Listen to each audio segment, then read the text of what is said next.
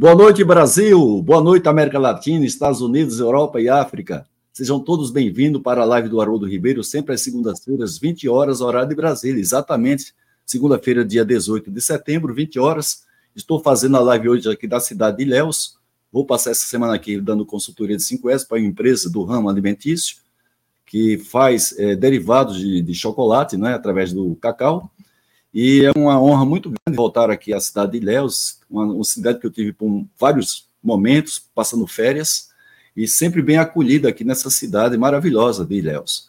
Bem, essas nossas lives, vocês bem sabem, a gente está fazendo um circuito sobre a, a questão das cidades, gestão de cidades. A gente imagina que a cidade é o local que efetivamente a gente mora, antes a gente morar num estado, morar num país, a gente mora numa cidade. Tivemos já duas lives, feitas com o ex-prefeito Luiz Paulo Veloso Lucas, por duas gestões da cidade de Vitória, capital do Espírito Santo, e na live passada com Axel Grael, atual prefeito de Niterói. E a gente vai ter hoje a presença de um dos maiores, mais renomados arquitetos urbanistas do Brasil, que é o Vicente Loureiro, daqui a pouco vai estar conosco, compartilhando a sua experiência fantástica nos trabalhos que tem feito no estado do Rio de Janeiro. E como vocês bem sabem, essas lives são apoiadas pela Academia Brasileira da Qualidade, da qual eu sou diretor de divulgação e parcerias, da Quality Mark Editora, a maior editora de livros sobre negócios da América Latina, Fundação Nacional da Qualidade, o Festival, que sempre realiza os maiores eventos, tanto aqui no Brasil como fora do Brasil, sobre qualidade e inovação, e do canal manutenção.net, do querido Paulo Walter, que sempre divulga os principais indicadores da área de gestão de ativos e de manutenção. Como sempre, a gente faz questão de, com o apoio da Quatmark, fazer um reconhecimento da participação de vocês. Em primeira mão, vocês vão receber no sorteio de hoje um livro que eu vou estar lançando na quarta-feira que vem, dia 27, no Congresso Brasileiro de Manutenção e Gestão de Ativos, que vai acontecer em Curitiba. Então, quarta-feira, 27, vou estar lá no stand da Quatmark Editora, fazendo, eh, dando os autógrafos a quem adquirir esse livro, contando a história da manutenção do Brasil. Eu já tinha escrito em 2021, contando a história da manutenção no Brasil, dando ênfase à década de 90. Eu fui provocado por um grande amigo e colega de trabalho, Rogério Glasser, para escrever um livro sobre a história da manutenção no Brasil. E para isso eu convidei o Rogério Glasser para estar aqui conosco hoje. Primeiro, para agradecer ao Rogério Glasser. Boa noite, Rogério. Como vai? Tudo bem? Oi, boa noite, Haroldo. Boa noite. Que bom estar aqui com você. Muito bem, Rogério. Fiz questão de chamar você aí no início da nossa live de hoje. Daqui a pouco a gente vai chamar o Vicente Loureiro, lá do Rio de Janeiro. Primeiro, para agradecer a você pela sugestão que você deu, né? me provocou. Eu aproveitei é, alguns momentos que eu tive no ano passado, 2022, para entrevistar quase 30, os 30 maiores personagens do Brasil na área de gestão de ativos e manutenção, escrever esse livro de mais ou menos 300 páginas, que vai ser lançado na quarta-feira. Então, convidei você aqui para agradecer pelo seu estímulo. Você que está comigo pelo menos há 30 anos, a gente se vê frequentemente. É, somos... Haroldo, eu, eu, eu, eu me sinto lisonjeado né, e muito feliz, né? Primeiro pela amizade sincera e parceria que a gente tem, né? É, eu acredito que nós, Haroldo, somos uns bons exemplos para para esses profissionais do mercado no Brasil, né? E como é bom crescer junto, estar tá juntos, estudar juntos, trabalhar juntos, né? É, é uma admiração recíproca, né? E um crescimento recíproco também, né? E eu quero realmente parabenizar você, Haroldo, que você é um grande mestre, né? É, na parte metodológica e agora vou, eu, você sabe que eu gosto de desafiar, né? E você aceitou o desafio, né, meu amigo? E construiu esse esse patrimônio, né? É, de conhecimentos que agora nas próximas semanas será lançado, né? Com todo o suporte da, da, melhor editora técnica do Brasil, a Quality Mark, né, sem dúvida nenhuma. Né, lá você encontra os melhores títulos e confiáveis, né, porque não são títulos comerciais, são títulos de desenvolvimento tecnológico, técnico, né. E a Quality Mark sempre, é, sempre foi referência e continuará sendo referência. Então, você, mais uma vez, meu amigo Haroldo, muito feliz por estar aqui ao seu lado nessa live na segunda-feira e, e, muito sucesso, com certeza, nesse lançamento dessa próxima semana, né? Com o apoio da Bramana, esse, desse evento importante lá em Curitiba, né? Você, mais uma vez, meu amigo, vai brilhar como sempre brilhou, pode ter certeza, tá ok? Grande abraço, Haroldo. Obrigado, viu? Um abraço, Rogério. Obrigado aí pelas palavras e obrigado também pela sua amizade fiel de 30 anos, viu? Estou muito feliz sempre que eu vejo Verdade. você, a gente se né, se cumprimenta, nos emocionamos de vez em quando.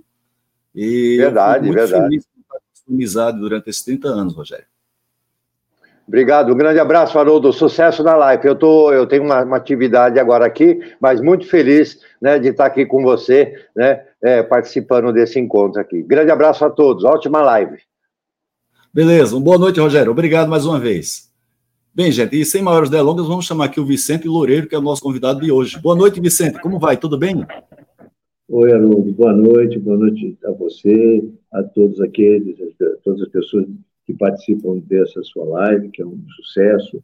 Né? Quero te desejar também muito sucesso aí no lançamento desse livro importante, né? fruto de muito, muito trabalho, de muita vivência. Eu acho que a gente precisa compartilhar né, essas experiências, é sempre importante para as pessoas que atuam né, nas áreas que a gente atua, é, ter é, fontes né, de experiências gravadas e marcadas é, ao longo de uma vida inteira. Então, parabéns e muito sucesso. Um prazer estar aqui. Vicente, agradecer em público você ter dado sim ao nosso convite. Eu sei muito bem a agenda muito concorrida que você tem. Você deixa eu, é, vamos dizer assim, assumir a responsabilidade de nomear um dos principais arquitetos urbanistas aqui no Brasil. Você tem um trabalho fabuloso aí no estado do Rio de Janeiro, é reconhecido. Você tem várias publicações, inclusive livros. Tem um podcast fantástico, todas as quartas-feiras, sempre você está postando algum episódio. E eu sempre digo, como acabei de falar agora, Vicente, na Terra, no continente, no país, no estado, a gente mora no município, a gente sabe muito bem a relação que tem o município onde a gente mora com a nossa qualidade de vida em vários aspectos, desde a segurança, o lazer, a infraestrutura que tem ali de escolas, de hospitais e assim por diante. E a gente está fazendo esse circuito de lives com a prioridade da nossa Academia Brasileira da Qualidade. Nós elegemos na gestão do Jairo Martins, nosso presidente 2023-2024, com o apoio dos demais acadêmicos, quais eram os temas prioritários e a gestão de cidades em função até de 2024. Nós temos eleições municipais aqui no Brasil, são mais de 5.400 municípios, a importância que tem a gente ter uma boa gestão de cidades, você sabe muito bem disso, você participa ativamente disso aí, principalmente no estado do Rio de Janeiro, e é uma prioridade da Academia Brasileira de Qualidade apoiar tudo que se fala sobre gestão de cidades aqui no nosso país. Então, muito, mais uma vez, obrigado pela sua presença. Eu que agradeço, me sinto muito honrado de estar na sua live e dar seguimento depois de dois, dois, dois ex, um prefeito e um outro ex-prefeito muito bem avaliados, meu amigo Luiz Paulo Veloso Lucas e o Axel Grael, é, eu espero conseguir manter a, a régua, a mesma Opa. Na, na, pelo menos a qualidade que eu tenho certeza que foi a live deles. Então, a live os, dois falaram os dois falaram a mesma coisa quando viram o seu nome, viu, Vicente Loureiro? Vicente, é, eu queria começar a pergunta, né? É, o que é que um urbanista, você além de arquiteto, urbanista está fazendo, inclusive doutorando agora na Universidade de Lisboa, justamente em urbanismo. O que é que um urbanista ele pode fazer em prol de melhorar a, vamos dizer, a condição de que uma cidade pode oferecer ao seu cidadão? Haroldo, depende muito da área que ele é, é, puder atuar. Não? Nem sempre ele consegue atuar nas o que eu chamo as quatro principais dimensões do urbanismo né, para, para, para as cidades. É, às vezes ele atua numa, outra, mas umas outras é possível é, trabalhar com todas essas dimensões, o que facilita, do ponto de vista do trabalho do urbanista, apesar de ficar, às vezes, um pouco mais, mais complicado. Mas é porque você acaba tendo chance de tocar as coisas juntos, o que eu acho que é sempre mais é, recomendado. Mas se ele, se ele, por exemplo, se ele trabalha na produção interpretação de dados sobre a cidade e as atividades que nela se desenvolvem, é uma atuação importante, porque hoje, cada vez mais, a gente tem é, uma profusão de dados, né, a, a, revolução é, tecnológica que a gente vive, né, vivendo os tempos da informação, né, então é, é muito importante conhecer a dinâmica da cidade. Então, essa atuação, eu acho que o urbanista pode contribuir bastante, não sozinho, né, precisa dos geólogos, dos cartógrafos, dos economistas, enfim. Né? É sempre bom ter é, profissionais das outras áreas contribuindo na produção e compreensão é, de dados e informações que que permita uma interpretação melhor de como a cidade se desenvolve. Então, essa é uma contribuição. A outra é no planejamento e, e regulação da cidade, a área da, da, das normas, dos regulamentos, das leis, que regem ou pretendem reger o desenvolvimento urbano das cidades. Elas são é, difíceis de aplicar, não, não, não, não, apesar de a gente já ter uma tradição importante de planejamento urbano no Brasil, do meu ponto de vista, mas ainda são muito difíceis de aplicar.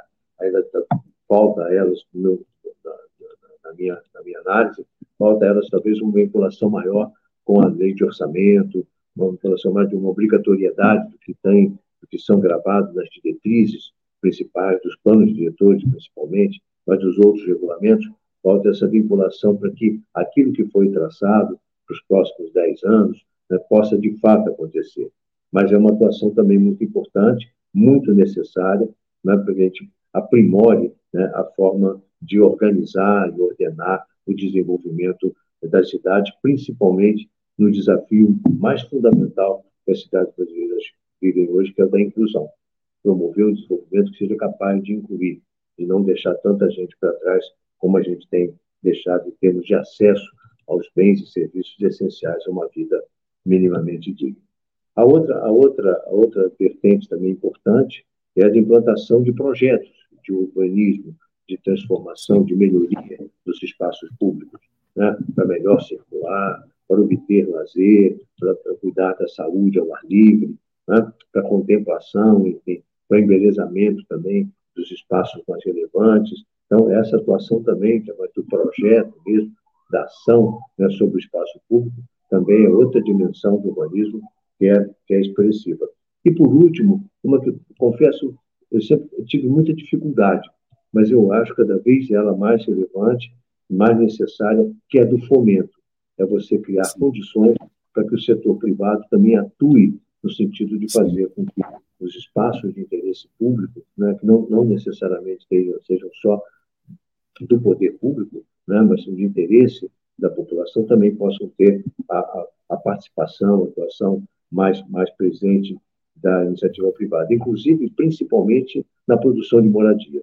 Eu acho que a gente precisa ampliar mais, principalmente para as áreas mais pobres, né, para os segmentos mais pobres da população, melhor dizendo, uma participação maior do setor privado na produção de moradias, não só para venda, mas até para o aluguel, que eu acho que é como as lições Sim. que a gente vê desenvolvido, onde o aluguel é social mesmo, subsidiado, é um instrumento importante de promover a, a, a garantia do acesso à moradia. Então, essas quatro dimensões né, Interessante. estar junto, melhor, mas são as quatro dimensões que eu vejo como o urbanista pode contribuir para o desenvolvimento das cidades. Muito bem, eh, Vicente, eu estou colocando aqui dois livros que são reconhecidos, assim, muito é, procurados de sua autoria. Prosa Urbana, que eu creio que você escreveu esse primeiro, e depois Tempo de Cidade, inclusive. Tempo de Cidade serve como referência para você fazer seus podcasts, os episódios que você lança toda quarta-feira no seu canal podcast. E eu queria que você, particularmente nesse Tempo de Cidade, que é, já que é um título que você explora no seu podcast, eu queria que você falasse aí para a nossa querida e qualificada audiência o que é que você trata, quais são os pontos mais importantes desse livro que você tem, chamado Tempo e Cidade, que é um best-seller, é muito conhecido esse livro, é uma referência para quem quer ter uma ideia de uma cidade com uma, um, um, bom projeto, voltado inclusive para o social. Eu queria que você falasse um pouco sobre esse livro. Haroldo, na verdade, são, os dois são coletâneas de artigos que eu até há 10 anos pouco mais de 10 anos, eu escrevo semanalmente para jornais, né, revistas especializadas, né, com uma regularidade assim, esse tempo todo, sem interrupção, é, no sentido de ajudar a, a, a levar para. Começou isso num jornal de natureza mais, mais dirigido mais camadas populares aqui do estado do Rio de Janeiro, o jornal Extra, começou ali, mas depois também atuei e venho atuando em outros, mas no sentido de levar é, é, um pouco dessa nossa percepção, da nossa experiência de como lidar com as cidades, para que a população, né, setores né, da população não especializados, não, não diretamente vinculados à gestão da, das cidades, possam ter ideia da complexidade, como é que pode contribuir, o que, que pode esperar. Então, é uma ação, eu diria, um pouco pedagógica, é, é, traduzir o urbanês para, para, para uma linguagem mais acessível. Então, os livros são, não são pretensiosos, são, são crônicas, singelas, mas que procuram tratar daquilo que importa, do meu ponto de vista, nas cidades. Eu, no, caso do Tempo de Cidade, ele tem é, quatro, quatro pilares. Né, o livro tem quatro conjuntos de crônicas temáticas. Uma que trata, um, um deles que trata dos cuidados e mimos é, feitos à cidade. A cidade, todas as cidades, precisam de cuidados e mimos. A gente precisa é, zelar por aquilo que é de interesse comum, aqueles, os ambientes mais relevantes, os que, os que ajudam a dar mais significados e, e senso de pertencer àquele lugar. Então, é, é muito importante que a gente trabalhe isso. Isso não é desperdício, mesmo tendo necessidades importantes do saneamento, na infraestrutura, na moradia. Tratar alguns espaços relevantes é muito importante porque eles são de todos e eles ajudam a significar a cidade para essa gente para fora dela, inclusive. Outro, outro, outro conjunto de, de, de crônicas, de temáticas que eu procuro, procurei organizar nesse livro foram as epifanias e as celebrações, aquelas coisas assim que vão além do urbanismo, né, mas tratam da, da, da, cidadania, da maneira com que as pessoas é, celebram a vida na cidade ou, ou, ou, elegem determinadas questões, festividades, momentos ou, ou relações como fundamentais para melhorar a qualidade de vida. Porque tem um autor, Haroldo, que eu gosto muito, é Richard Sennett, ele faz uma, uma, uma, separação interessante, que é la ville e la cité. É, la ville, aquilo que é construído, concreto, o asfalto, a manilha, e la, e la cité, a cidadania. E ele diz Sim. que, eu concordo, que a cidade é composta desses dois elementos, indissociáveis, Sim. o concreto, né, o real, e aquilo que é Sim. é imaginado, que é desejado e que é cultuado pela população em termos de, de, da, da vida daquele lugar.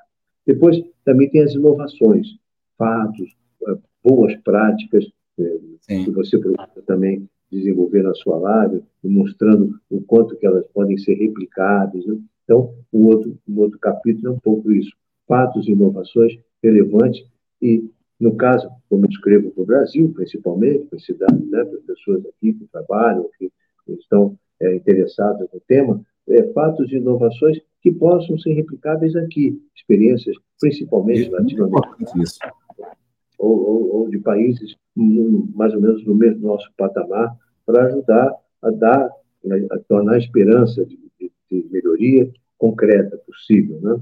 E, por último, Sim. atitudes e testemunhos de inclusão. Como eu disse lá atrás, um dos principais desafios nossos é fazer cidades mais inclusivas, sem deixar tantos tantos povos para trás, com tantas favelas, né, e, então acabam virando territórios de violência, territórios né, de exclusão, onde o poder público não chega, né, aí chega a criminalidade, chegam as polícias, essas coisas.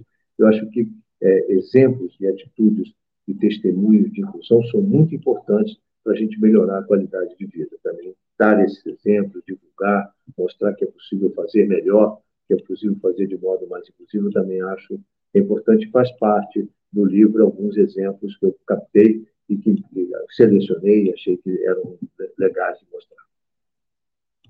Muito bem, Vicente, é, eu sei que você tem muitos trabalhos aí na Baixada Fluminense, inclusive, é, talvez seja o que você tem mais destaque de trabalhos executados, seja justamente aí na, na Baixada Fluminense, trabalhos fantásticos, quem sabe muito bem os problemas de distorções sociais que existem aí na, na, Baixada Fluminense, a questão inclusive da violência, problema de infraestrutura.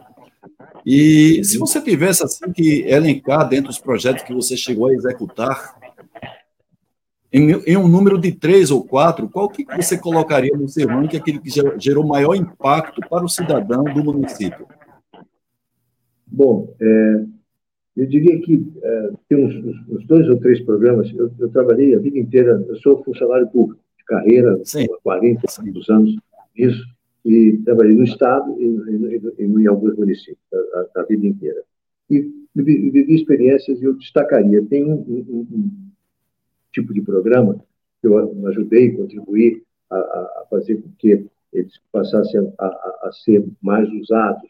Antigamente, tempos atrás, se fazia muita urbanização pulverizada, e a gente conseguiu construir a partir do Baixada Viva, ou do Favela Baixo, que também teve uma, uma, pequena contribuição, no Baixada Viva eu trabalhei mais, depois do asfalto na porta, programas do governo do Estado, no caso do Baixada da Favela Baixo, da Prefeitura do Rio, programas de urbanização integrada. Eu acho que essa mudança de tom, né, de fazer uma, uma urbanização pulverizada uma urbanização integrada, pegar um pedaço do território e agir ali de modo é, integrado, fazendo saneamento, pavimentação, equipamentos sociais, equipamentos de lazer e, e às vezes até projetos de desenvolvimento econômico. Eu acho que é, é, é a melhor estratégia. Então, ter participado desse projeto me, me ajudou muito.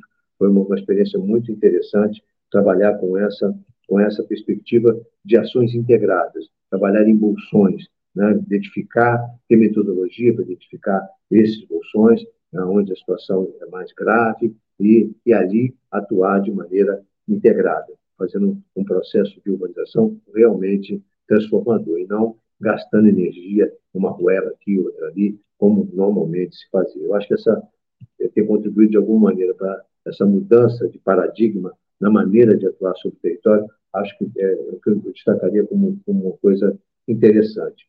E depois tem alguma, algumas ações na regulação, que foram planos diretores de, de, de duas cidades, uma de Nova Iguaçu, onde eu vivo, aqui na Baixada Fluminense, a outra de Volta Redonda, um plano também diretor setorial de iluminação pública para a cidade do Rio de Janeiro, e, e outros instrumentos de regulação urbanística em que eu, que eu pude participar, e que eu acho que é uma outra forma também, uma outra contribuição, já talvez é, não tão impactante quanto essas outras no, na, no, dia a dia, na qualidade de vida imediata das pessoas, mas do ponto de vista estratégico também é, pode, pode é, em alguns casos, contribuir bastante para essas transformações acontecerem. E ações pontuais, projetos específicos, é, sendo de, de vias, de grandes rodovias, né, estudos de viabilidade para que elas acontecessem, ações é, pontuais num determinado território, na transformação urbanística, como foi o caso do Shopping Céu Aberto no Nova Sul, ou da implantação de um parque,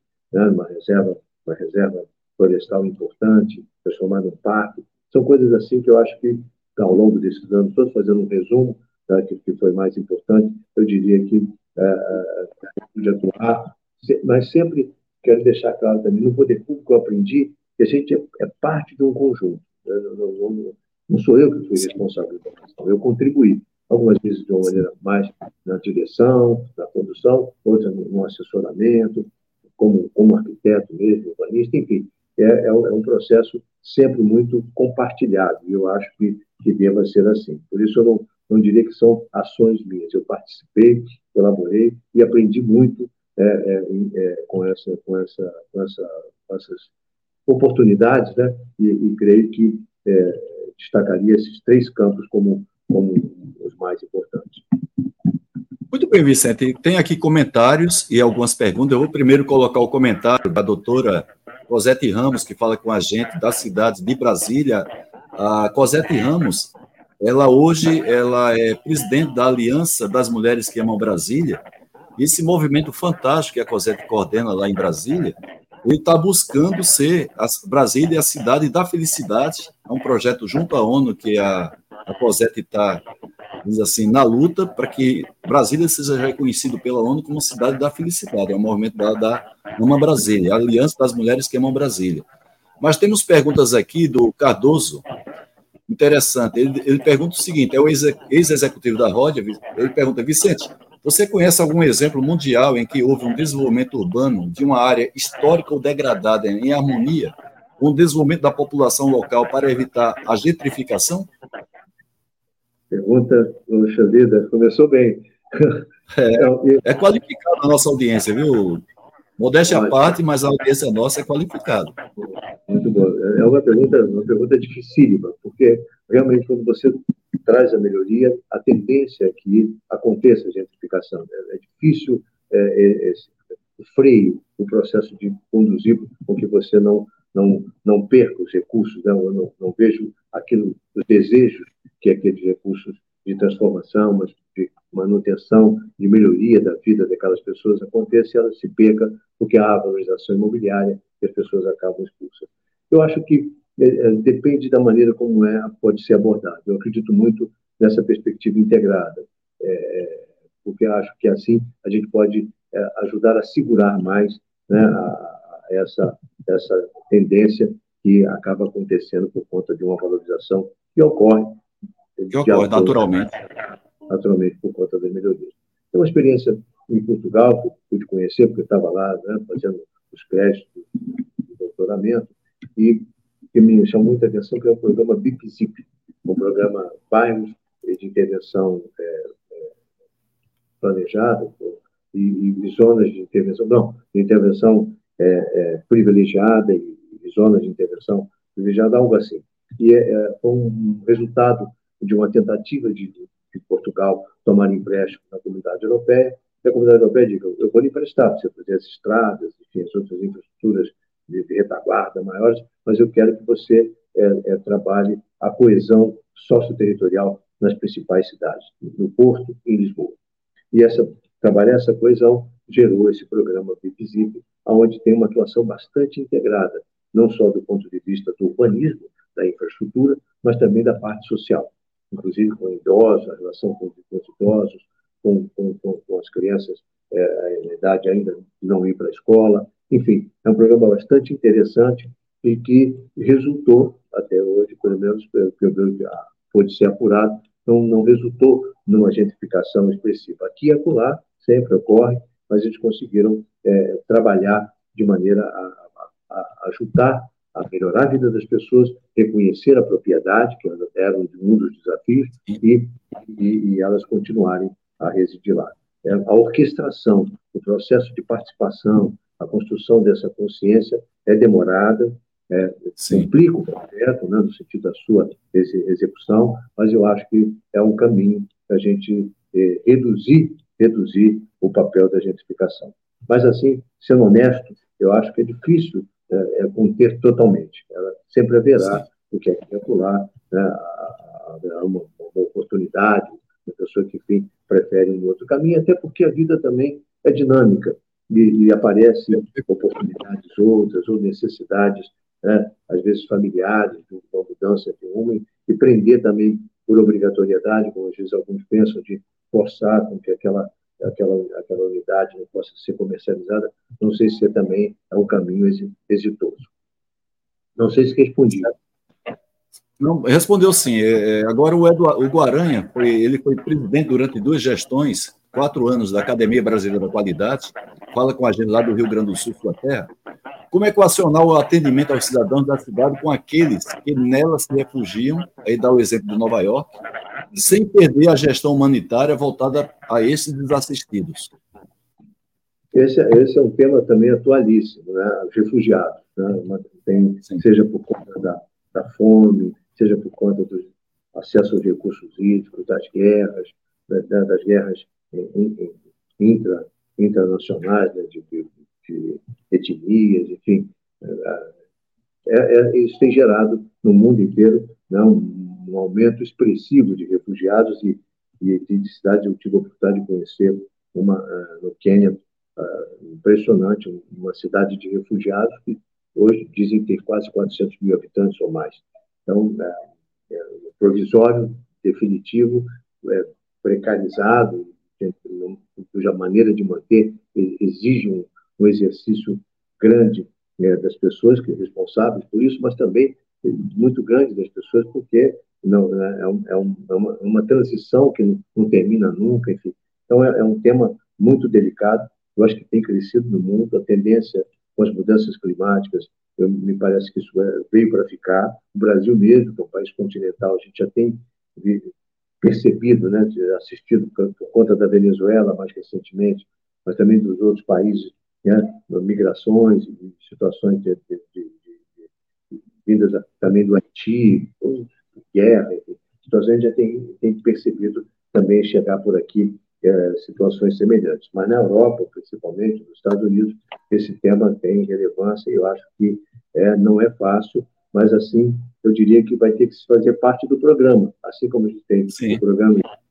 poda de árvores, de iluminação pública, de melhorias urbanísticas para a mobilidade, nós vamos ter que ter programas para lidar com refugiados. é, é, é como é o mundo, né? a globalização, é, a percepção de que um outro lugar pode ser melhor para viver, a tentativa de ir em busca dessa melhoria, é, uma, é um atavismo humano, não há como conter. Eu acho que nós vamos ter que trabalhar e, e a, a, diplomacia vai cada vez mais ficar dentro das cidades, mesmo para lidar com, com temas é, é emergentes como esse. Muito bem. Agora, é, tem alguns outros comentários aqui e perguntas também. Por exemplo, o Edson Moreira. Não sei nem se o Edson está fazendo aniversário hoje, dia, dia 18 do 9. O Edson está sempre aqui nas nossas lives. É, qualidade de vida tem tudo a ver com a educação, nesse caso? É, Uma coisa garante a outra? Sim, eu acho, acho que sim, mas eu queria dizer que é a questão comportamental. Né? A gente, é, eu, eu, cito sempre um exemplo. Eu, eu, vivo aqui na Baixada Fluminense, o trânsito é agressivo e tal, e fui trabalhar uns anos atrás no Sul Fluminense. Então não, não preciso ir longe para mostrar como que o comportamento pode mudar e ajudar a vida a melhorar. Fui trabalhar em Volta Redonda, Barra Mansa, por ali no Sul Fluminense, e lá uma das primeiras coisas que me, me chamou a atenção foi que os carros paravam para as pessoas atravessar, independente de ter sinal.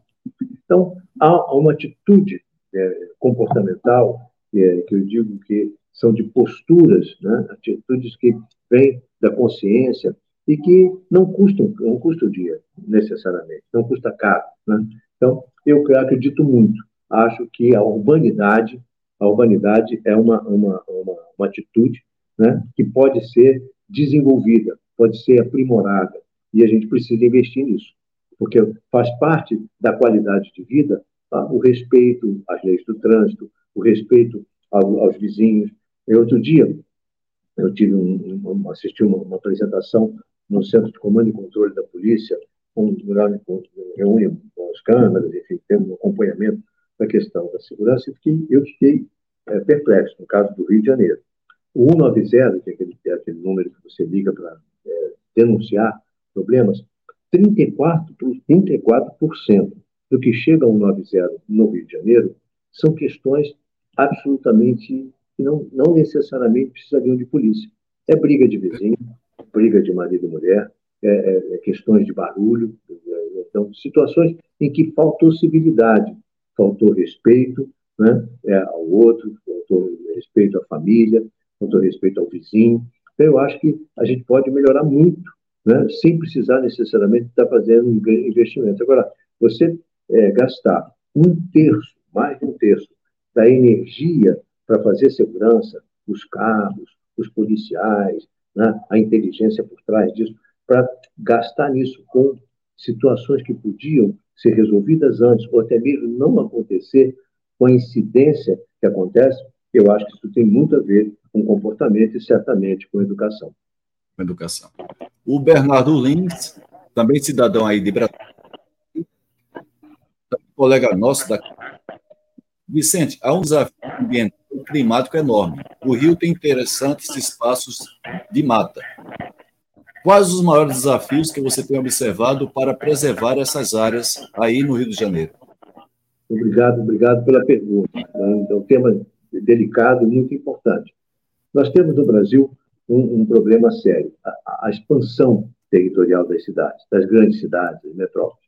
A gente expande muito horizontalmente ainda. Né?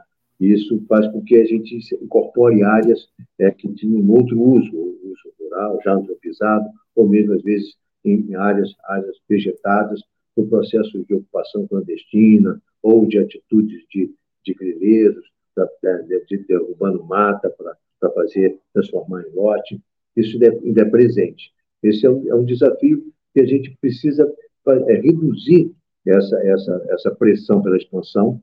A gente precisa fazer cidade onde já tem cidade, isso é uma frase de um amigo arquiteto aqui do Rio, né? que é fazer cidade onde ela já existe, adensar, aproveitar melhor as infraestruturas do que ficar nesse processo expansionista sem limite, no modelo insustentável.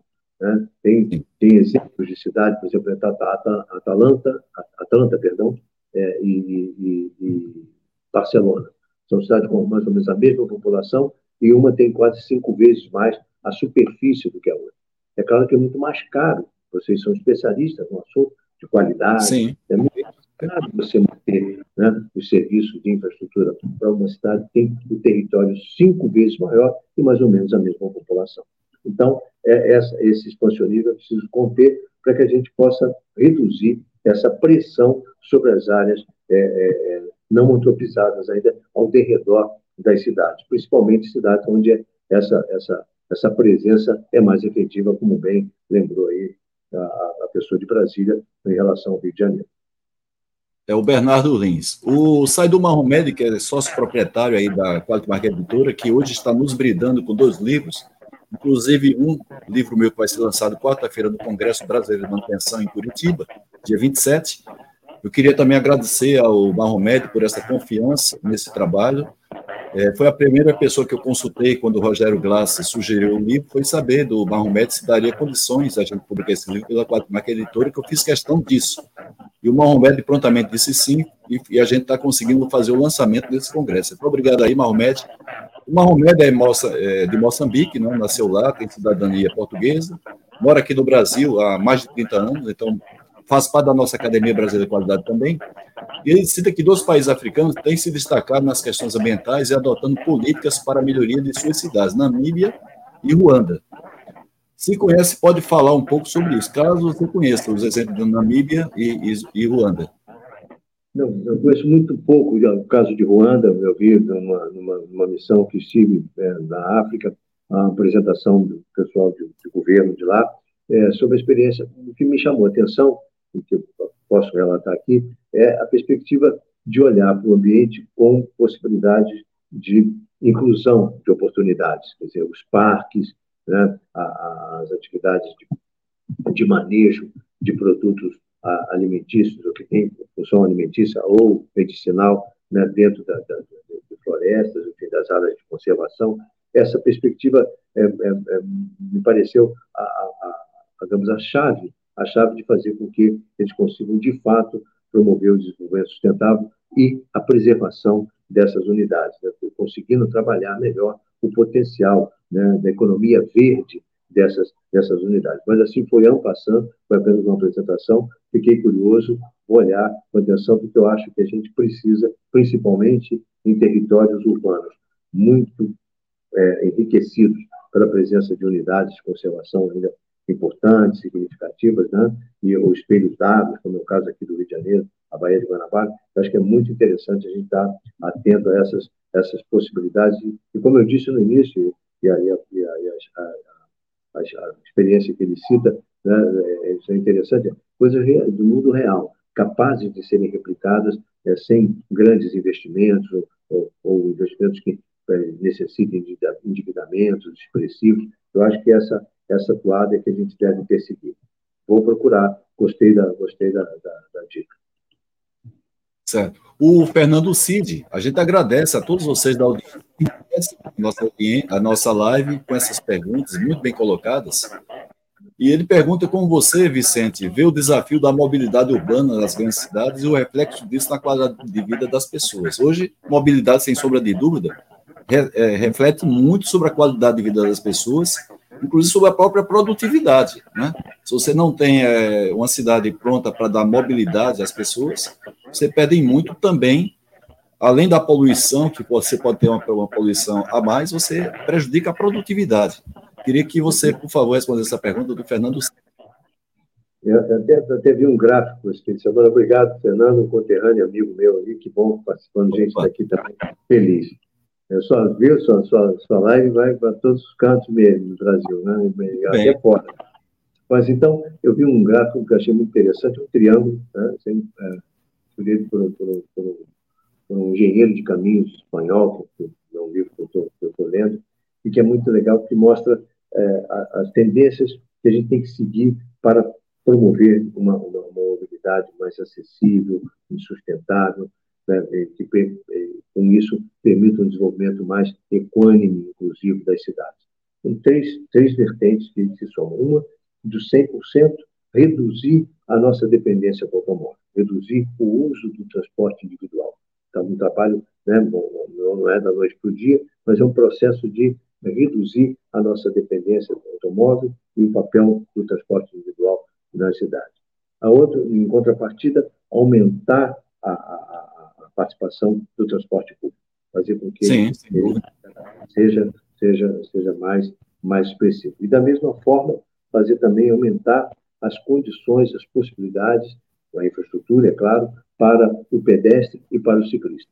Então, esse, esse sai do 100%, vai do zero, vai para o 100%, que é a, a, vai perder, sai do 100%, que é hoje com o automóvel, quase isso, e, e indo para zero, para zero né, reduzindo o automóvel, pegando ali a, a ação ainda pequena do transporte público, fazendo ela crescer e ela chegando aqui em cima também, fazer com que, a, na outro ponto, a gente também faça crescer a, a, necessidade de fazer mais espaços destinados ao pedestre e ciclista. Eu acho que é, essas três vertentes a gente tem que seguir juntos, reduzir a dependência do automóvel, aumentar a qualidade do serviço de transportes públicos e os espaços destinados ao transporte ativo. É, o, o, Cardoso ele só fez a questão, você colocou aí um exemplo de Portugal, né? essa questão da gentrificação, é, que ocorre quando você tem a valorização de espaços em algumas cidades, você faz todo o trabalho de urbanismo, valoriza, os imóveis passam a ser mais valorizados e com isso você tende a, a segregar um pouco pessoas com menor poder aquisitivo. Então você citou aí Portugal, ele achou, mas ele não está muito satisfeito ainda, ele queria um pouco mais de exemplos de outras cidades, em que houve uma harmonia entre a urbanização e não haver a chamada gentrificação? Eu acho que em países, para tranquilizar e dar um pouco de esperança, em países onde a distribuição de renda é mais econômica, os países nórdicos, por exemplo, sofrem tanto. Existem ações em que acaba acontecendo, mas é, o acesso à moradia, o acesso ao, ao, aos serviços públicos essenciais é tão bem distribuído, né?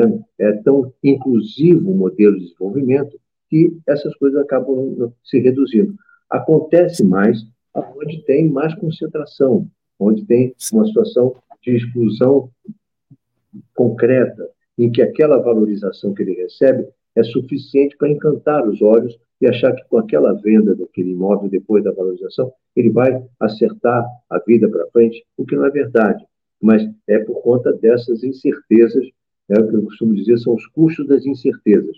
As incertezas impõem.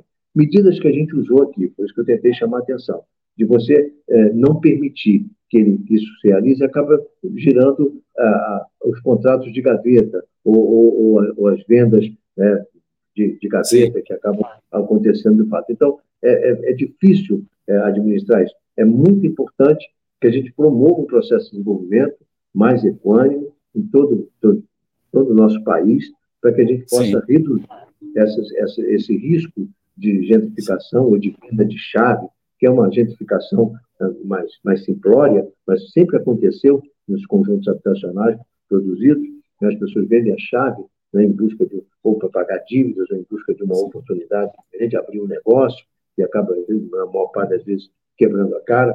Eu acho que é, é não é muito delicado, é muito difícil, é um desafio é, presente é, no mundo inteiro, com menor peso nos países onde é, o, o desenvolvimento é mais equilibrado e não há tanta concentração de renda, de oportunidades como aqui. É, sem sombra de dúvida, foi falado aí pelo Cid, não é a questão da educação, que ela possibilita você ter menos distorções sociais, você tendo essa humanização de algumas áreas, se você tem poucas distorções socioeconômicas acontecendo, provocada por uma base educacional forte, é, as pessoas não têm obrigatoriamente essa migração de sair de um espaço privilegiado para periferias é, da cidade, muito distantes de de onde as pessoas trabalham, é, vendendo, né, comercializando o seu imóvel numa zona privilegiada para depois, com esse dinheiro, ir para uma zona que não é tão privilegiada assim. Então, sem sombra de dúvida, Vicente, se a gente não tiver também na raiz uma melhoria da nossa condição de educação básica, pública, para possibilitar menos distorções sociais, num, num, num, num país democrático, capitalista, fica muito difícil apenas com uma ação urbanística você evitar justamente isso que o Cardoso está colocando aí. Bem, tem uma colocação feita pelo Ricardo Morilovski, que eu digo o seguinte, viu? Essa, essa resposta é de um milhão de dólares. Aliás, bem mais de um milhão de dólares, porque a gente aqui em São Paulo, eu estou falando aqui, claro que eu estou hoje em Ilhéus, mas eu vivo lá no ABC Paulista, essa questão da Cracolândia, que não existe soluções fáceis para problemas complexos, que é o caso da Cracolândia. Ali você tem 90% das pessoas que são viciadas em droga e tem 10% que se filtra ali para comercializar drogas, os traficantes. E é muito difícil, naquele espaço de degradação, um trabalho de urbanismo é solucionar definitivamente o problema, não é, Vicente? É, não, tem, não tem solução mágica. É um, é um processo, é, é, um drama, um drama gravíssimo, né?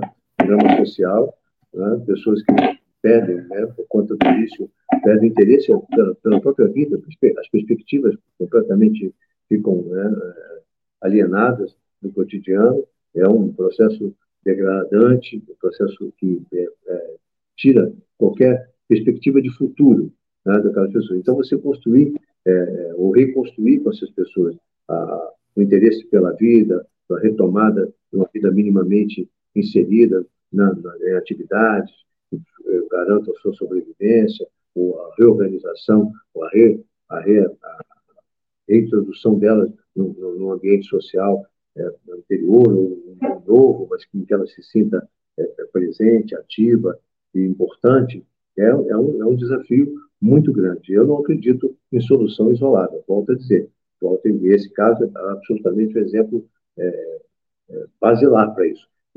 É preciso Sim. ouvir, é, conhecer o problema, ouvir, é, ouvir essa comunidade, tem que, tem que conversar, tem que entender, tem que buscar uma, uma, uma, uma chance, dar a elas uma chance de ter por, por si mesmo e buscando é, é, um caminho de recuperação. E há casos em que isso não vai acontecer.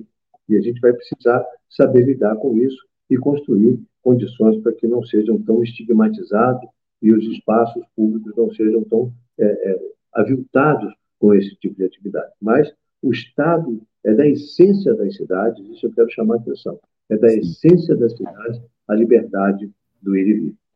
É, claro, às vezes, claro. Dói, às vezes dói, às vezes nunca você assistiu uma cena degradante e tal, mas faz parte e a gente não pode proibir isso à força. Tem que ser uma construção com muita cautela, com muita sensibilidade e com muita expectativa de prazo um pouco mais alargado. Não tem solução imediata e, e na bordoada não vai resolver como não resolveu. Não vai funcionar. Assim como foi quando começou, a partir da crise do petróleo, começaram a aparecer camelôs na, na nossa cidade. Hoje, ah, no caso do Rio de Janeiro, se fala em mais de 40% da economia na informalidade. Na bordoada Sim. não vai resolver. Então, tem um certo. processo, tem que encontrar soluções que, a, a, a médio e a longo prazo, permitam a inclusão ou o tratamento, né, o acolhimento dessas pessoas que se marginalizaram da vida por conta do vício ou por conta da, da dificuldade de entrar na economia, como é o caso dos camelões. Muito bem. Uma colocação do João Luiz de Magalhães, coordenador de gestão da Light, no tempo que você foi secretário de Nova Iguaçu, e se falava já naquela época, né, a implantação da Via Light, estender o metrô até a Baixada. Inclusive, essa discussão também acontece em São Paulo com a ABC Paulista. Eu cheguei em São Paulo para morar em São Paulo em 97, e quando eu cheguei já se falava de um projeto para ter metrô ligando o ABC a São Paulo. E até hoje esse projeto não foi, eh, não foi colocado em prática. Existe perspectiva de ter um metrô ligando a cidade do Rio até as cidades ali da Baixada Fluminense, onde você trabalha de maneira mais intensa, Vicente? Existe, existe uma, um, um, projeto que já tem 40 anos, mais ou menos, de levar o metrô a São Gonçalo por Niterói, né? a linha 3, a famosa linha 3, que até hoje não foi executada.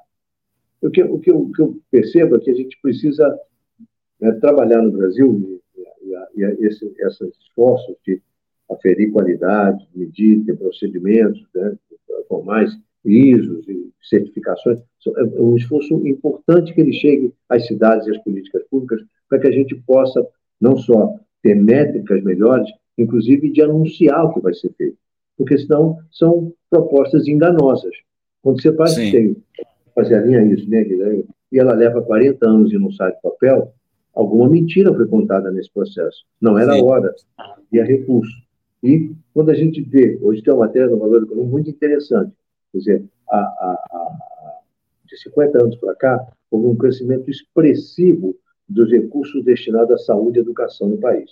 Isso não quer dizer que elas estejam no patamar ideal, longe disso, mas houve um hum. crescimento no mesmo tempo, uma redução expressiva dos investimentos em infraestrutura.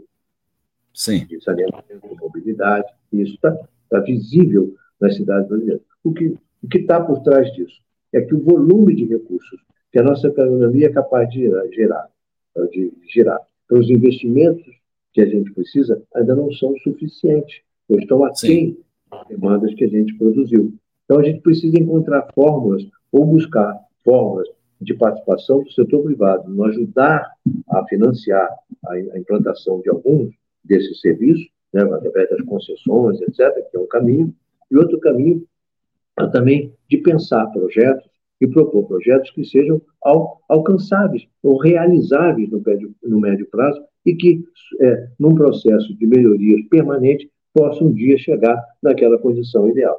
Então, é, é, no caso da linha 3, por exemplo, naquela altura se pensou, imaginava que podia, não aconteceu e nada, nada se fez ali. Acabou se perdendo uma parte, inclusive, do território, da faixa de domínio onde se ia, ia ser implantado, e hoje já dificulta a implantação de um, de um sistema, ou aéreo, ou subterrâneo, que encarece muito.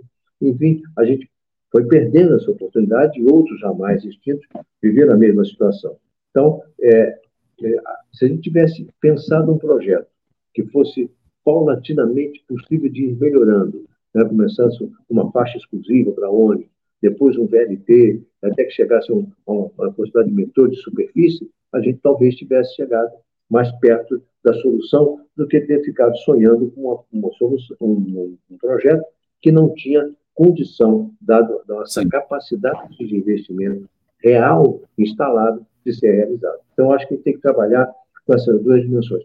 Pisar um pouco mais no chão, naquilo que a gente formula, naquilo que a gente propõe, em termos de intervenção para melhorias concretas da população, e na, trabalhar também com a perspectiva de que vamos precisar de mais capital, mais investimento para poder dar conta desse desafio. E vou dar um exemplo, me perdoe alongar nessa resposta, porque é muito interessante, que é o do tempo seco.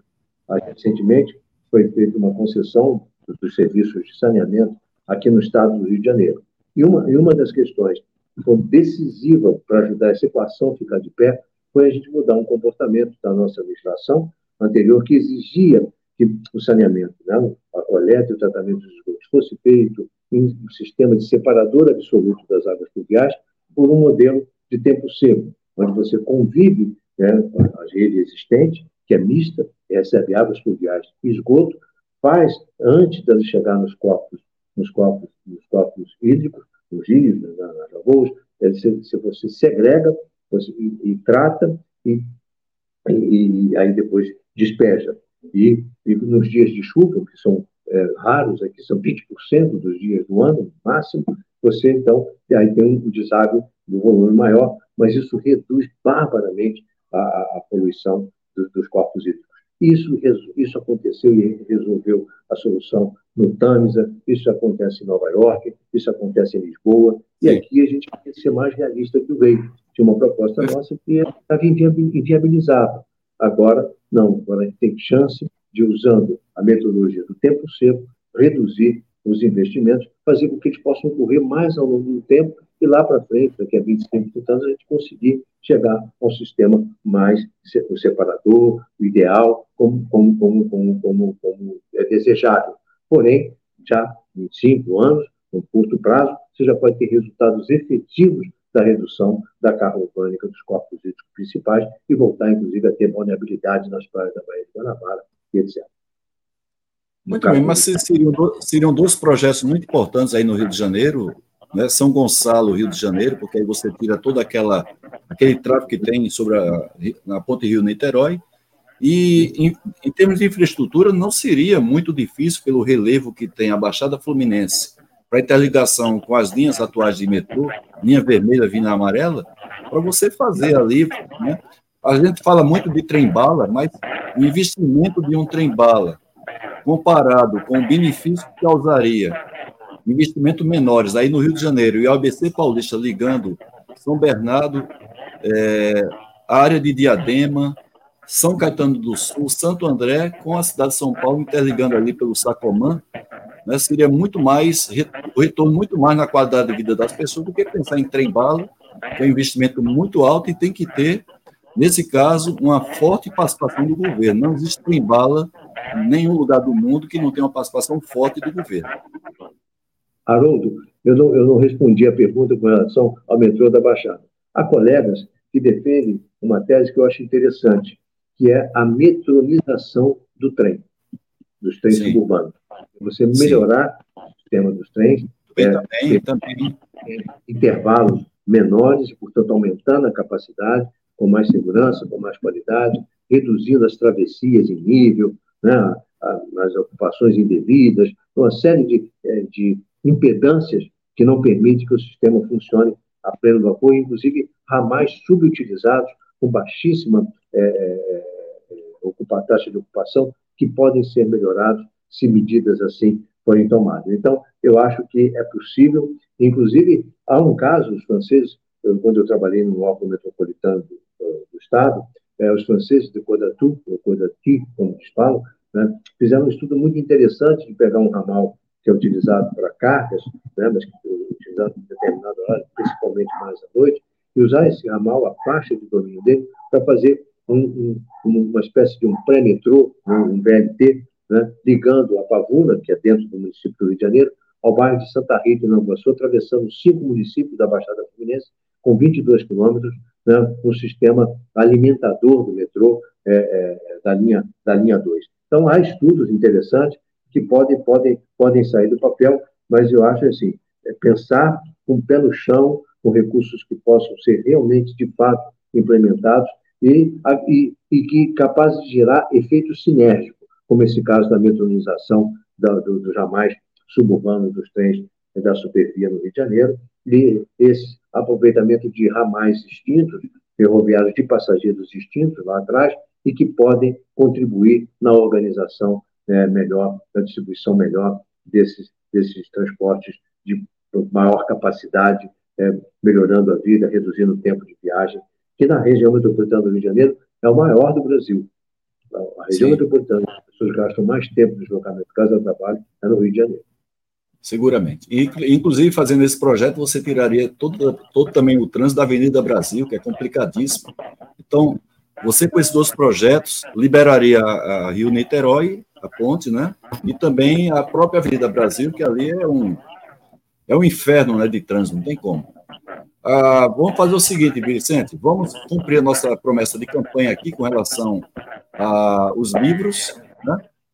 Então, somente para lembrar ao nosso. Deixa eu compartilhar aqui o que é que a gente está prometendo para o sorteio. Um momentinho você só.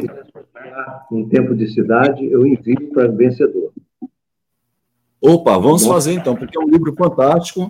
Somente lembrando né, que o, o Loureiro tem um, um programa semanal de podcast, são inclusive todos eles falando sobre cidade e falando sobre um dos livros dele, que é uma sequência de artigos que ele escreve né, sobre a questão da cidade. Nós vamos sortear hoje, portanto, esse livro da Quadro Marca Editora, de minha autoria, que vai ser lançado dia 27 do Congresso Brasileiro de Manutenção em Curitiba, da Abraman, um livro que teve pelo menos 30 protagonistas, são aí entrevistados por mim, inclusive com vídeos. O, no livro tem um QR Code que dá acesso à playlist desses vídeos gravados pelas maiores autoridades do Brasil. Um livro que segue a sequência, eu escrevi em 2021, a história da qualidade do Brasil com, com relação à década de 90, dando ênfase, e agora a história da manutenção do Brasil, um livro também que fica na história daquelas pessoas que fizeram e ainda fazem o movimento da, manutenção aqui no Brasil. Então, vamos sortear um livro de cada um e o Vicente Loureiro está aí de maneira gentil, também cedendo um livro dele. Então, vamos fazer três sorteios. Vamos sortear primeiro a história da manutenção do Brasil, depois, anos 90, a década da qualidade do Brasil, e em seguida, o livro do Vicente Loureiro. Então, vamos colocar aqui, deixa eu compartilhar. Para compartilhar o aplicativo do StreamYard.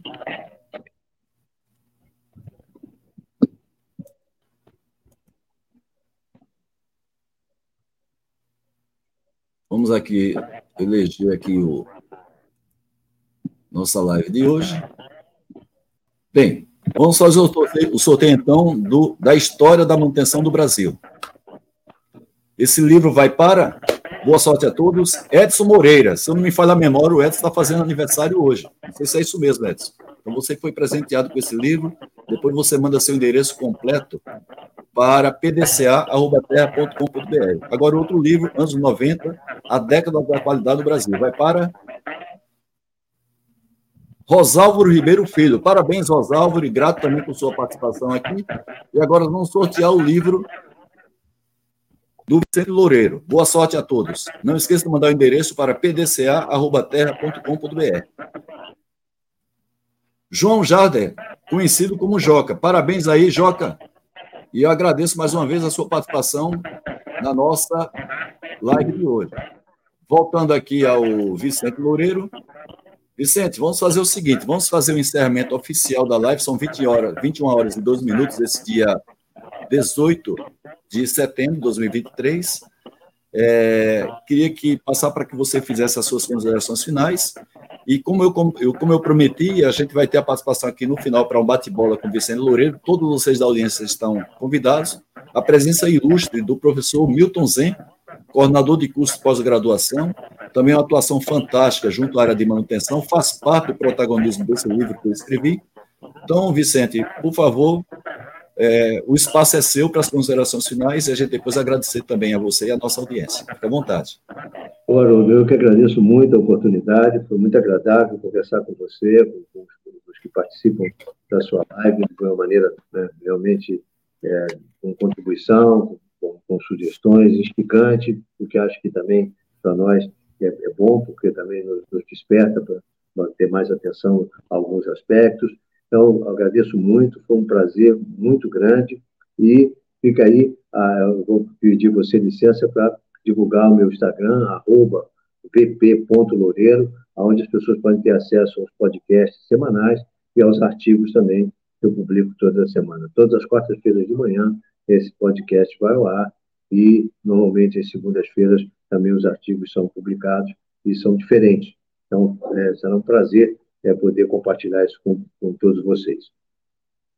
Bem, aí está o podcast, a página aí no YouTube do Vicente Loureiro. Eu, particularmente, sempre escuto a, os podcasts, muito bacana.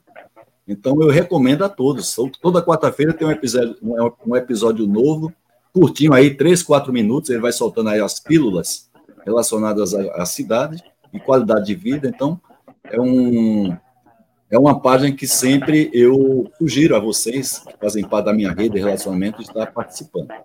Bem, vamos fazer o seguinte, Vicente. É, vou deixar para me despedir de você oficialmente após o nosso bate-papo com Milton Zen, que ele já está aqui na nossa sala virtual. Vou apenas fazer aqui uma vinheta para fazer a, a, relação da nossa live oficial com o nosso bate-papo. Fiquem todos aí, que vai ser um bate-papo muito legal com o professor Milton Zen. Até daqui a pouco.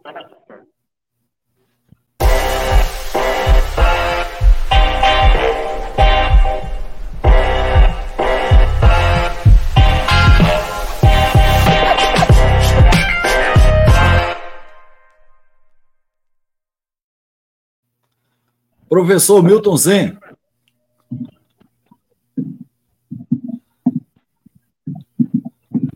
Ativa teu microfone, Zen. Agora sim. E agora? Perfeito, Zen. Um prazer muito grande ter você aqui mais uma vez, Zen. Prazer é todo meu. Como é que tá? Eu tô vendo minha, a minha imagem meio, meio é, quebrada aí. Vocês estão é, assim talvez problema de sinal, talvez seja problema de sinal de internet, Zen, mas a sua voz está saindo boa aqui. Fique à vontade.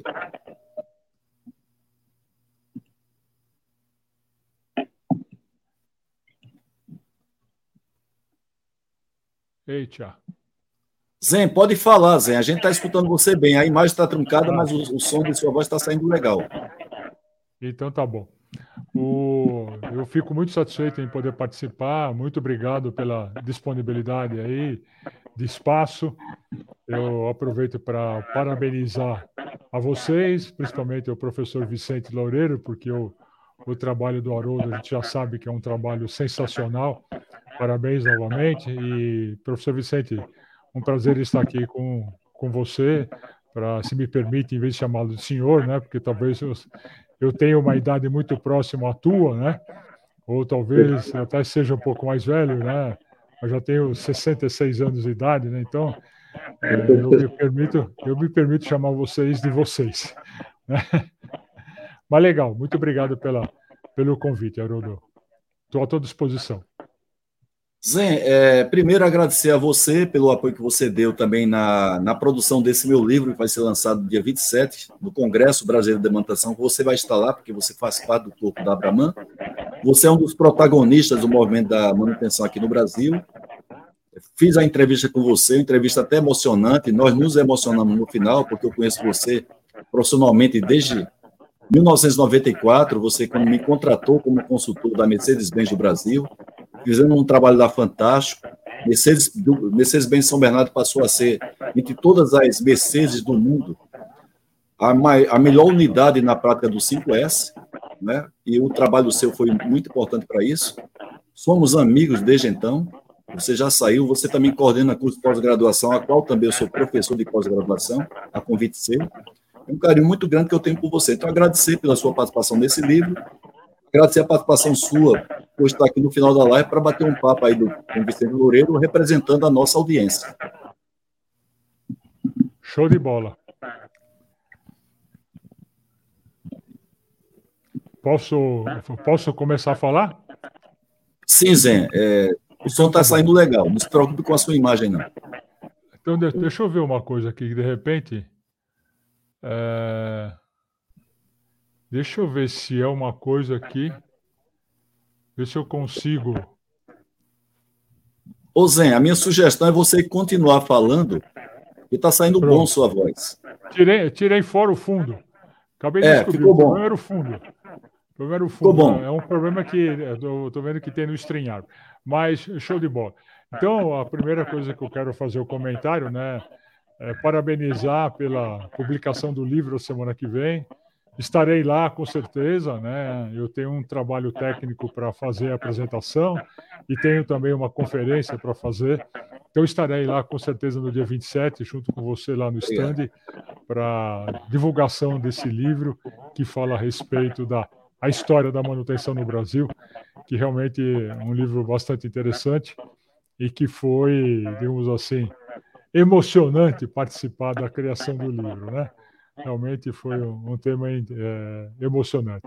Serviu para não só trazer boas lembranças, né, como também para falar bem, né, que faz muito bem para a alma, né, falar bem sobre as coisas boas da vida, né. E é sempre bom poder trabalhar com amigos, né. É muito legal isso. Né? Mas show de bola. É, eu posso, é, se você me permitir, eu queria fazer dois comentários para o Vicente. Fica à então, vontade, Zé. Então tá bom. Opa!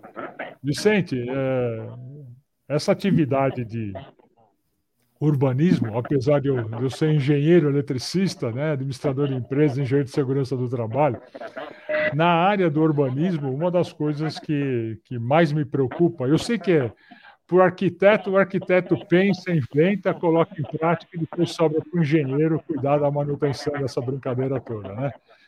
E eu voltei agora, semana passada, na quinta-feira, de uma viagem internacional, eu tive pelos Estados Unidos e tive a oportunidade de visitar é, basicamente cinco cidades nos Estados Unidos, né? De Nova York até Boston. E interessante, né? Vi é, as nuances né, de uma cidade como Nova York até chegar a uma cidade como Boston. E conheci as cidades intermediárias ali, que são histórias de outro mundo. Né? Tive a oportunidade de passar por, por New Haven, que onde tem a Universidade de Yale. Tive a oportunidade de, de ir em Boston conhecer o campus ali da, do MIT, né? Né, a cidade de Cambridge, né? E tive a oportunidade de conhecer ali o campus ali de, de Harvard. Né? Então, é, são dois mundos completamente diferentes, né? E o, o, os pontos que eu, me chamaram a atenção na sua apresentação foram justamente cultura e comportamento humano. Não vou nem falar de dinheiro, porque dinheiro a gente sempre sabe que é, sempre vai faltar. Né? Mas eu gostaria de ouvir um pouco mais o, da sua parte o tema cultura e comportamento humano, porque é, eu, como um profissional já com a idade avançada, né, 66 anos, mas que pretendo desenvolver minha atividade até os 99 pelo menos, é, eu não vejo grandes saltos né, no campo cultura aqui no Brasil.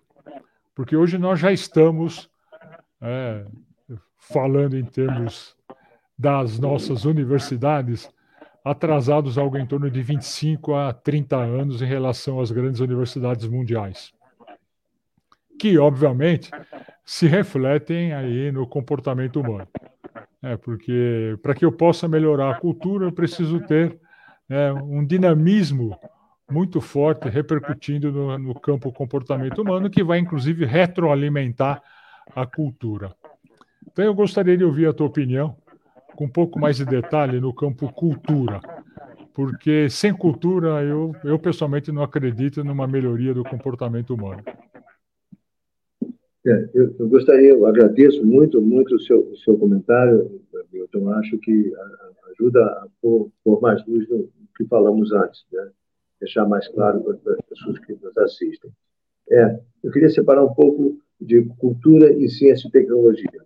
São, dois, são duas, duas ações importantes é, em termos de desenvolvimento futuro, é, que a gente precisa estar atento e ter investimentos, de fato, uma presença mais efetiva do poder público como agente de fomento a essas atividades importantes do desenvolvimento do mundo contemporâneo. O que eu quero destacar na cultura é que a força, e é, isso cada vez está sendo mais reconhecido, isso é o que me deixa otimista, a força da economia da cultura, o papel dela na, na, na, no PIB das cidades, principalmente das cidades maiores, mais desenvolvidas. Eu acho que a gente precisa estar atento cada vez mais e, e contribuir com políticas públicas, com ações da iniciativa privada, na, na, na perspectiva ESG, de dar força a essa, a essa energia né, geradora de tantas oportunidades e, e, negócios e que rolam e estão ao, ao redor da, da, das atividades culturais. Eu, no fim de semana, fui assistir a um, filme, depois de um evento né, no pátio de um, de um, shopping aqui, e um evento de rock tal, dos anos 90, rock brasileiro, e um, um, um conjunto de barracas e umas 1.500 a 2.000 pessoas assistindo aquele espetáculo, comendo, bebendo, enfim. É, então, o que estava por trás daquilo me impressionou. A quantidade de pessoas envolvidas, trabalhando em prol daquela, daquela iniciativa, que eu soube depois que ela roda, ela, ela, ela funciona todo fim de semana, é uma, é uma empresa, um, um empreendimento que roda vários lugares, vários endereços aqui da região metropolitana do Rio e fora dela. Então, é, é, como se fosse uma espécie de um circo, um circo de animação de, de, uma atividade, uma atividade ligada à cultura. E assim, são inúmeras outras. Né? Estou dando apenas um exemplo recente. Então, eu acho que é, é, é muito importante esse reconhecimento e, e, e, a compreensão de que, mesmo né, com investimentos menores, ela acaba tendo um papel no PIB das cidades significativo. Eu acho que isso é animador, porque ela também tem um, uma a capilaridade, uma, um efeito distributivo muito interessante, porque para nosso nosso caso, com tanta informalidade e com tantas dificuldades de inclusão, principalmente dos jovens, do jovem neném, eu acho que a gente merece uma atenção especial de cravar recurso, iniciativa, valorização das atividades culturais na cidade vão ser, na minha opinião, decisivas para a gente é, fazer as transformações que a gente deseja e a população tanto precisa. E, do outro lado, a questão é, da, da, da, do comportamento. É claro que aumentando o nível de educação, de escolaridade, aumentando né, as oportunidades de cultura, isso tende a melhorar também a atitude cidadã de cada um de nós. Mas eu acho que a gente precisa também de políticas específicas de convencimento, é, ações, campanhas né, que possam ajudar a transformar. Todos nós, da nossa geração aqui, outros, né, mais, mais, jovens do que nós, é, vivemos transformações importantes. O Zé Gotinha é um exemplo clássico. Né? O uso do cinto, agora a lei seca, ainda com dificuldades, ainda com necessitando punição, mas eu acho que tem, tem chance da gente melhorar e a gente precisa muito.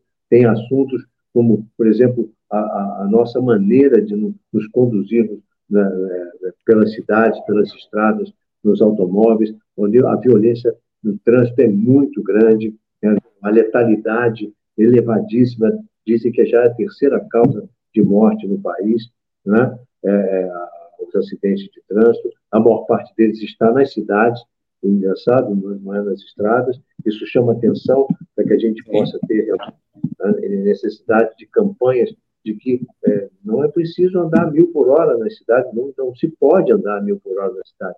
Né? Não adianta ter o SUV último tipo, que é uma estupidez é, circular a 70, 80 km nas ruas de bairro, como o brasileiro está acostumado e gosta de performar né, na condução de veículos. Eu acho que não tem ações de comportamento, eu estou falando de, da condução de automóvel, eu falaria de uma série de outras, de furar fila, não respeitar sinal, né, de, de, de, de, ter um comportamento agressivo em ambientes é, de, vida, de vida pública, como nos estádios de futebol. Então, tem muito o que fazer nesse com medidas educativas, com campanhas e também medidas punitivas.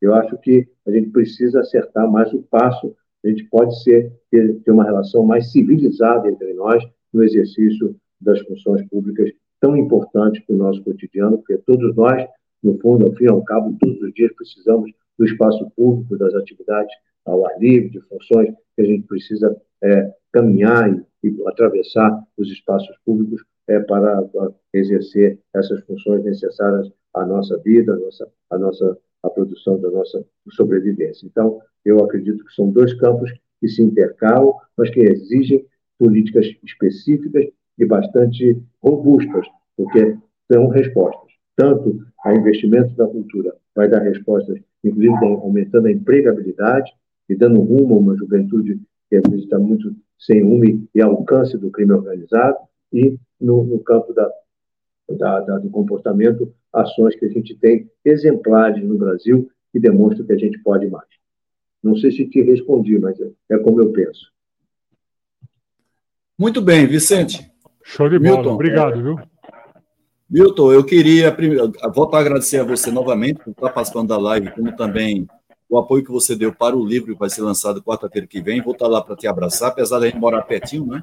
Você mora em São Bernardo, São Bernardo, eu moro ali em São Caetano. De vez em quando a gente toma um café juntos. E também o, o Zen fez essa colocação, Vicente Loureiro, porque o Zen tem um, um livro que é um best-seller de 21 anos, o livro do Zen, que fala sobre o fator humano na manutenção relacionando inclusive a confiabilidade na gestão de ativos de manutenção com o comportamento humano. E eu parabenizo a Zen, porque é um livro que foi publicado dentro de uma série de livros da Brahman, a qual também eu tenho um livro escrito com Allan Kardec sobre manutenção autônoma, dessa mesma coletânea de livros da Quality Mark Editora. E parabenizar, viu, Vicente, a você por toda a sua luta. A gente sabe que não é fácil a luta que você tem aí no Rio de Janeiro, agora mais de maneira mais intensa na Baixada Fluminense. Volto a dizer para quem está aqui presente, inclusive para quem está assistindo essa live gravada, é um dos arquitetos humanistas mais reconhecidos do Brasil pelos trabalhos efetivos que ele tem feito no estado do Rio de Janeiro. É, para a gente é um orgulho ter um brasileiro como você, agora doutorando na Universidade de Lisboa, lá em Portugal, mas uma qualificação que vem agregar para o estado do Rio de Janeiro, para o nosso país, então, queria parabenizar a você por todo esse trabalho que você tem feito, com muita dedicação, com muito carinho, sempre uma motivação fantástica que você tem, e se comportando aí como mais um cidadão que, é, é, vamos dizer assim, é beneficiado também à medida que os trabalhos seus são feitos é, aí no estado do Rio de Janeiro. Então, vou passar para vocês a palavra final para a gente se despedir aqui na nossa audiência 21 horas, 20 minutos, já estamos no limite. Fica, fica à vontade, dizendo com, com o Vicente. Vicente, a palavra é tua, Vicente. Você é o super convidado. Muito, muitíssimo obrigado a todos vocês, a você, Haroldo, especial pela, pela, pela delicadeza né, do, do, convite, pela maneira como você né, me, me, ajudou a construir essa, essa, essa, participação aqui. Agradeço a todos que participaram. É, espero ter ajudado uma compreensão um pouco melhor né, sobre a vida da nossa cidade, a dinâmica da vida delas, melhor dizendo, e principalmente se ajudei a construir uma perspectiva de que podemos melhorar. Né? Eu sou otimista, acho que o urbanismo me ensinou a olhar para frente com otimismo. É difícil, às vezes é um, é um caminho pedregoso, pedregoso, demora um pouco mais, mas eu creio que é possível melhorar sempre. Né? E vocês que trabalham com qualidade também, acredito que são testemunhas dessa, dessa, dessa perspectiva. Está bom, mas pode ser melhor e a gente pode cada vez fazer com que as coisas funcionem melhor, de maneira mais segura, a um custo mais acessível, né? e dando às pessoas um, um resultado, um produto mais, mais, mais adequado às suas necessidades. Um prazer muito grande participar e desejo muito sucesso aí ao, lançamento do livro e que você permaneça com esse esforço da live, porque é uma contribuição importante. A gente vai construindo, é, solidificando conhecimento, socando mesmo algumas perspectivas né, de entendimento, de consenso para construir soluções para o nosso país. Muito obrigado mesmo. Obrigado, Vicente. Milton, nos vemos quarta-feira lá para tomar um cafezinho, nos abraçar. Com certeza, com certeza. Um abraço para todos vocês e, de novo, parabéns, Vicente. Que Deus o abençoe, que esteja sempre contigo, não só contigo, mas com toda a família. Tá bom? Haroldo, um grande abraço. A gente se vê semana que vem. Até mais. Tá, segunda-feira que vem, dia 25, inclusive, vamos ter aqui o Décio Branchini, participou de diversas comissões de estudos da ABNT, ajudou a adequação da ISO 18091, transformando isso numa norma brasileira, ABNT no BR. É ISO 18091 vai estar aqui conosco, mais de 30 anos de experiência em consultoria de sistema de gestão, gerente de qualidade da Confab, também uma história fantástica do Odécio Branchini, vai estar aqui conosco para fechar esse circuito de live na próxima segunda-feira. Todos convidados, uma vez obrigado ao Zé, ao Vicente Loureiro, e obrigado a você, querida audiência, que é o motivo da nossa realização. Grande abraço, uma excelente semana, semana abençoada. Fiquem com Deus. Amém. Amém. Amém.